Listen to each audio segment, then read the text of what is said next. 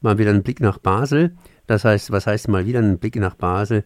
Chris war dort in einem Mix aus Theater, Oper und Ballett und hat sich das Ganze für uns angeschaut. Ich würde mal sagen, Theater, Oper, Ballett. Heißt das nicht irgendwie Operette? Und begrüße erstmal Chris Rütschlin. Servus. Ja, ich grüße hier aus dem Süden, aus Basel. Es ist eine Schauspieloper. Der Titel ist Andersens Erzählungen. Schauspieloper von Jerek Bischof, der ist für die Musik zuständig, und Jan Dvorak, der schrieb den Text. Und wir haben es hier mit einer Uraufführung zu tun, mit einem Auftragswerk. Und es war ein hervorragender Abend am Stadttheater in Basel. Auch für mich war das etwas ganz äh, angenehm Neues. Balletttänzerinnen und Tänzer auf der Bühne zusammen mit Gesang und Schauspiel. Und wir haben es mit diesem, der, das Zentrum war quasi dieses Märchen auch, aus der, gehen dann zurück ins 19. Jahrhundert. Und das macht diesen Abend, finde ich, so einmalig. Wir tauchten auf der Bühne in einem Märchen, in eine Unterwasserwelt ein Jerik Bischof, der, der Komponist, der ist jetzt als junger Mensch jahrelang mit seinen Eltern auf Segelturns hat er gelebt, auf dem Meer. Und man merkt, wie dieses Meerelement bei ihm da reinkommt, mit dieser Jungfrau auf der Bühne. Es, das Thema ist die Liebe, die viel besungene und behandelte Liebe. Und es hat sich alles verdichtet quasi auf die Nacht vor der Verheiratung eines Paares. Und im Hause Collins, so ein richtig bürgerlich, spießiger, enger, in schwarz-weiß gezeichneter Biedermeier-Haushalt im frühen 19. Jahrhundert. Da soll diese Hochzeit ausgetragen werden. Und dann kommt das Thema Sexualität in das Stück rein, aber mit so einer wirklich Raffinesse, in dem Märchen, das ist ja der Nationaldichter der Dänen, der Andersen, das Andersen-Märchen. In diesem Märchen verliebt sich eine Meeresjungfrau in einen Prinzen, aber sie hat ja diese Schwanzflosse. Und wie soll jetzt dieser Blind, der Prinz, der wird so in Indien situiert, dann heißt es, wenn du deine Stimme opferst, dann können wir dich in die Welt des Prinzen bringen, zu den realen Menschen und du kannst versuchen, da mit deiner Liebe um diesen Prinzen zu werben. Und das spielt alles immer in dieser fantastischen Unterwasserwelt, die plötzlich in diesem Biedermeier-miefigen Haushalt Dänemarks eintaucht. Und natürlich kriegt diese Meerjungfrau den Prinzen nicht. Sie muss da hungrig wieder zuschauen, wie er dann eine andere heiratet und eine unter den Menschen eine Ehe heimgeht.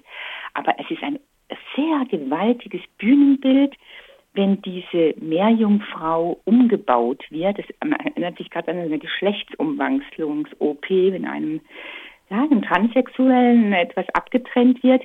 Da schlitzen die mit Messern auf der Bühne diesen Fischschwanz auf der ja gute 1,50 Meter groß ist und Blut übersät, kommt dann diese Meerjungfrau und lernt als Ballettfrau, das macht eine Tänzerin ganz toll, wie sie das darstellt, nach dieser Menschengeburt vom Abschied der Meerfischflosse quasi.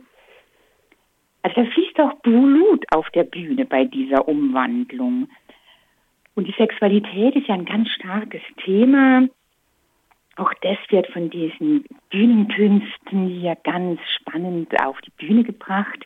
Im Märchen lauft da dann so ein kleiner, dicker, mit einem raushängenden Penis über die Bühne. Der steht so quasi für den Monarchen der Sexualität, wie wir das ja auch bei dem französischen Philosophen kennen, den Michel Foucault. Er sagt ja, dass wir in einer total übersexualisierten Epoche leben.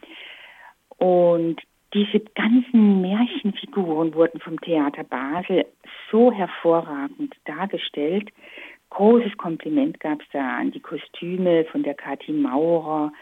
Das waren also diese ganze märchenfantastische Welt fand ich so schön inszeniert von Philipp Stölzel und die musikalische Leitung hatte der Thomas Wise.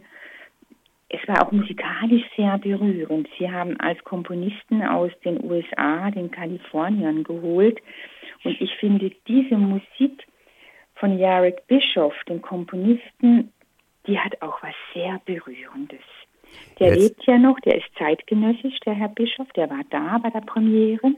Das haben wir ja auch nicht oft, ne, dass der Komponist gerade im Publikum sitzt. Also es hatte was ganz Lebendiges, diese Aufführung. Sehr, für mich eine, etwas ganz Neues, diese Koproduktion des Theater Basels mit dem Residenztheater München. Jetzt hast du das ganz schön erzählt. Was mir aufgefallen ist, ist natürlich ein relativ konservatives Märchen oder ein altes Märchen, um es mal so rum auszudrücken. Und äh, deinen Aufführungen bzw. Erzählungen habe ich entnommen, dass es praktisch dem ursprünglichen Märchen so mehr oder weniger folgt und sehr heimlich, sehr hm, ja, warm im Grunde genommen ist, auch mit ein paar Blutszenen drin, aber ansonsten irgendwo so durchaus familientauglich, auch wenn da mal ein Herr durch die Gegend läuft mit, äh, ja, mit geöffnetem äh, Zippo. Wir sind eigentlich in einer sehr pro progressiven Thematik, weil es auch äh, um diese Ehe geht, wo wir ein junges Ehepaar haben. Alles sieht eigentlich nach Schema F aus, nur kommt jetzt dieser ungeliebte, von der Familie gar nicht erwünschte Hochzeitsgast. Und es ist ein alter, jugendbegleitender junger Mann gewesen und die hatten wohl eine homoerotische Beziehung. Deswegen wollte auch niemand, dass er zu dieser Hochzeit kommt. Man hat alles getan, dann ihn wieder rauszuschicken, aber der ist hartnäckig, der bleibt. Und er will einfach dem Bräutigam ins P nochmal seine Liebe erklären. Und das ist die Würze in, diesem, in dieser ganzen Hochzeitsnacht. Dann gibt es eine leidenschaftliche Kussszene zwischen diesen zwei Männern und die angehende Braut öffnet genau in dem Moment die Tür und sieht es und sie merkt halt, also so eine Liebe, das hat sie in ihrem Leben ja noch gar nie gesehen, so etwas Inniges wie dieser Dichter ihren künftigen Ehemann um Lie also mit Liebe überschüttet. Und dann wollten die ja von der Ehe zurücktreten, aber klar, man hat gesagt, im bürgerlichen Stil, es gibt eine Vernunftehe und hier wird jetzt geheiratet und man sieht halt dann, wie am nächsten Morgen das junge Brautpaar mit ganz äh, schrecklichen, maskenhaften Gesichtern vor den Pastor tritt und diese Ehe vollzogen wird. Und das ist dann quasi so die, die Pointe dieser ganzen, ja, dieser wunderschönen Theater, Schauspiel, Opernnacht. Ja, das würde heißen, eigentlich im Grunde genommen zwei tragische Enden. Einmal für die Meerjungfrau und einmal irgendwo für den Prinzen, der ja da wohl falsch heiratet, und auf der anderen Seite auch für die Prinzessin, die da mit dem Prinzen verheiratet wird und trotzdem irgendwie was Ergreifendes äh, hat das Ganze an sich. Für wen würdest du denn das Ganze empfehlen? Ab welchem Alter? Ach, das können schon 14-Jährige sehen. Es ist ein ganz äh, berührender, also wie auch schon vom Bühnenbild her, so ein kunstvoll gestalteter Abend.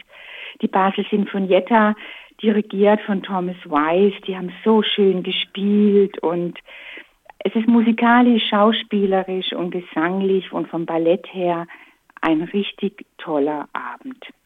Das heißt, ihr würdet es empfehlen, würdet sagen, mit meiner Tochter gehe ich dahin vor Weihnachten. Ja, doch. Gut, Chris, dann sage ich mal danke für diesen Bericht aus Basel.